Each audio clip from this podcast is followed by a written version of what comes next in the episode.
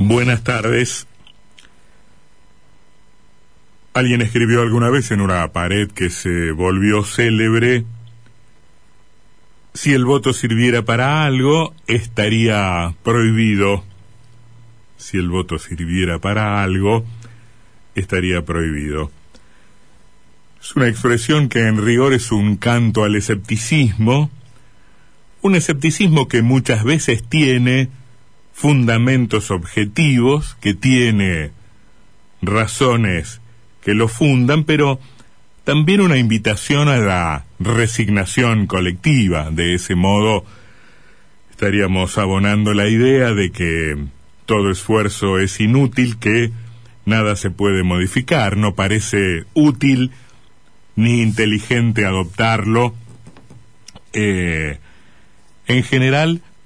hablando de los asuntos políticos, em, la democracia o el Estado de Derecho es, eh, en los hechos, un régimen que, em, que habilita su propia evolución, su posibilidad de, de cambiar, su posibilidad de modificarse a sí mismo, además de em, modificar la, la identidad de quienes, de quienes gobiernan. Por lo tanto, no, no hay otra vía, dirá alguien, no hay más remedio que pensar que las cosas que efectivamente deben ser cambiadas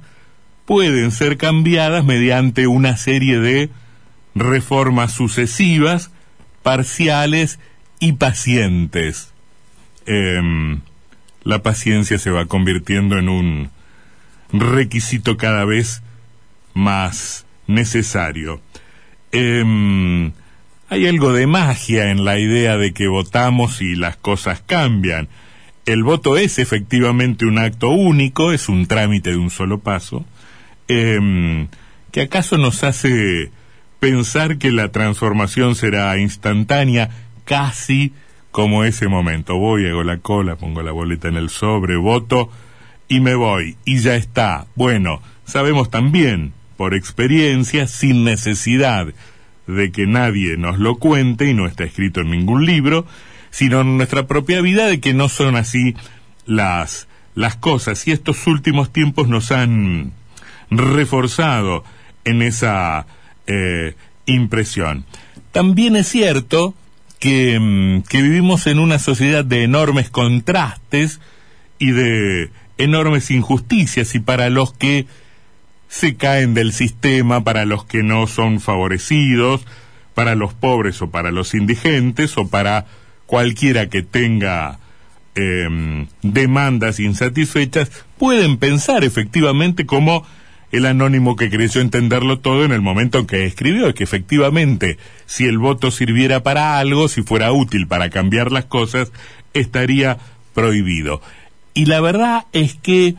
los los últimos procesos electorales, o sea, cada vez que fuimos convocados a votar en los últimos años, a la luz de los resultados posteriores, nos demuestran que eh, efectivamente no es así, que no necesariamente estamos mejor de después de em, cada de cada acto eleccionario. La mayoría de la sociedad estaba disconforme en el año 2015, el último año de gobierno de Cristina Fernández y con el voto puso fin a ese tiempo político que tenía por lo menos 12 años de antigüedad. Ahora, cuatro años después, en 2019, la mayoría de la sociedad se mostró también disconforme con el gobierno que venía a cambiar las cosas, a reparar lo que se había hecho mal antes y a satisfacer a los que entonces se mostraban insatisfechos. Bueno, eh, y volvió a cambiar, y volvió a cambiar en este caso dando una bala a los que habían estado antes. Em, los que habían estado antes eh, y habían sido desalojados en 2015 eh, prometían volver mejores y objetivamente no han terminado de, de demostrarlo. Pocas veces un gobierno de signo político justicialista despilfarró tan rápidamente eh, tan prematuramente su capital político como lo ha hecho el gobierno de, del presidente Alberto Fernández, que hoy, em, más allá de los silencios o de los acompañamientos resignados o de las críticas que se murmuran o que se dicen en voz baja, no terminan de satisfacer ni a los propios. Ahora, si esto se traduce eh, en resultado electoral, bueno, habrá, mm, habrá que verlo, porque eh, una cosa son los climas, una cosa son los humores populares y otra cosa es el resultado de, de una elección llena de, de factores diversos hasta entregar su veredicto final. Por otro lado, las mayorías, las mayorías se construyen y no se fabrican en, en el acto. Eh, un mismo sujeto ha podido estar en los últimos años del lado de la mayoría, de los que ganaron, y acaso en la elección siguiente del lado de los de los que perdieron. Hay un sector del electorado que está por fuera de las identificaciones muy fuertes, de los llamados núcleos duros, que acaso son, como se suele decir, los que los que definen la, la elección. Em, habrá que ver qué ocurre el domingo, preliminar del combate de fondo de noviembre, para saber quién en este tiempo de enorme desgaste del sistema político, de enorme desgaste de un sistema político que no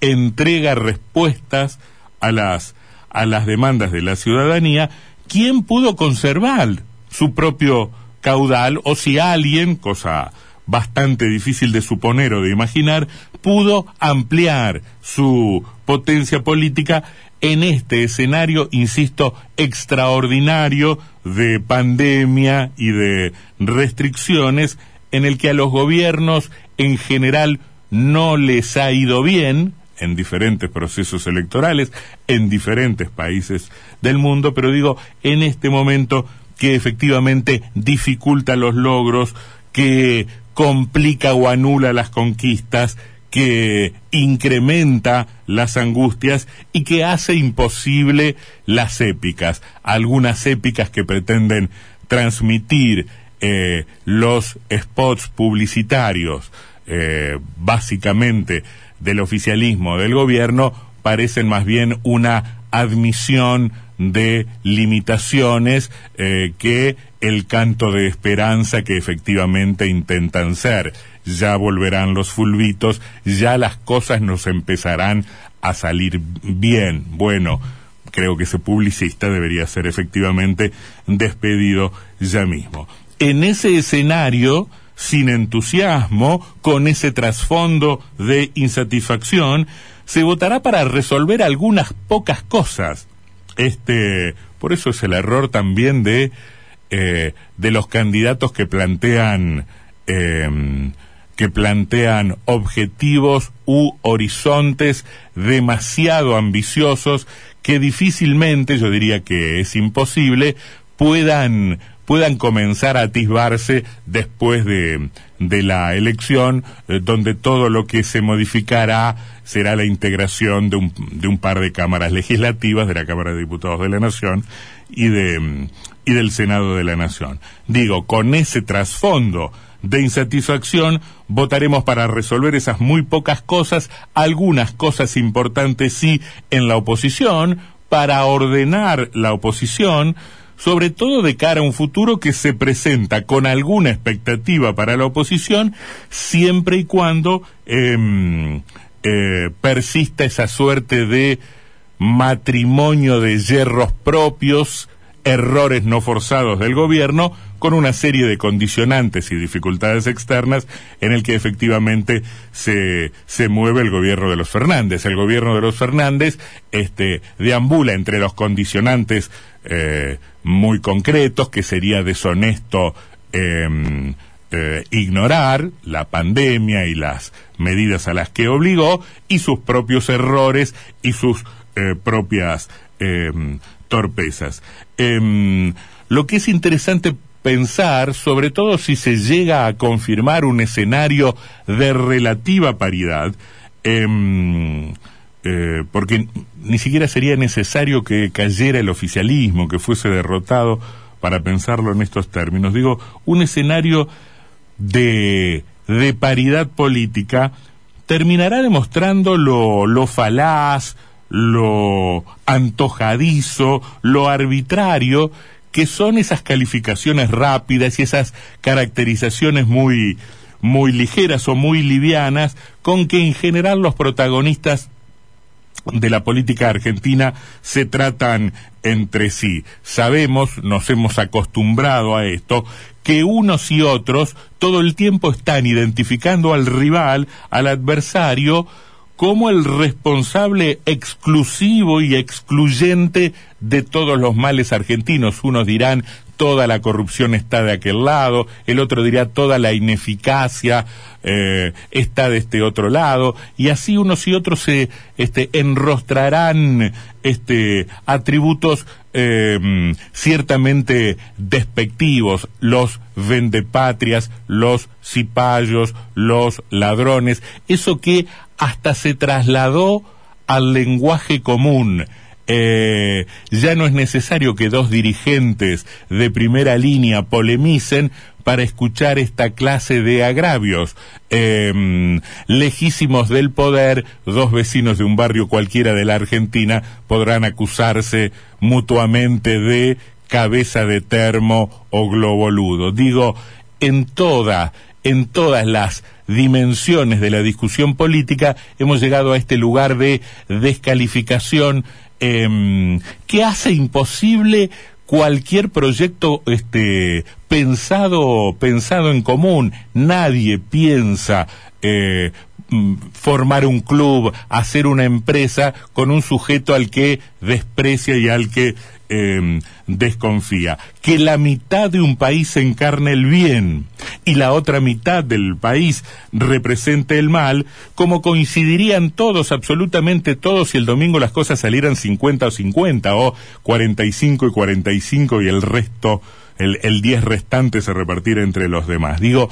que una mitad encarne el bien y la otra represente el mal, habla efectivamente de un diagnóstico muy errado, eh, muy inconducente, en el fondo muy primitivo, con el que se ha venido em, haciendo política en la Argentina, em, metiendo toda discusión política en un laberinto sin salida y en un escenario, por lo que decíamos recién, donde todo consenso es de entrada imposible. Es imposible eh, consensuar con quien eh, comienza la discusión agraviando. Al demonio se lo fumiga o se lo combate con azufre. No se hace una sociedad, un pacto, un convenio con él.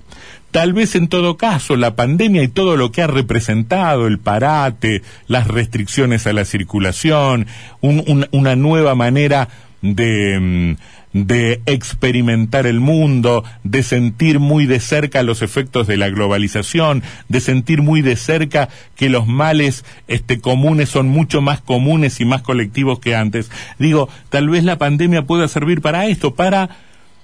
introducir determinadas modificaciones, para producir determinados resultados que obliguen, por ejemplo, a repensar caracterizaciones a trazar nuevas líneas divisorias que sean más prácticas y que sean más útiles para describir sociedades que son muy difíciles de describir de un solo trazo, porque son sociedades heterogéneas que no admiten clasificaciones cerradas, obtusas, terminantes entre el blanco y el negro, entre el bien y el mal. Porque ese, en última instancia, no es el terreno de la política, es el ámbito de la religión, de los dibujos animados y de las malas películas.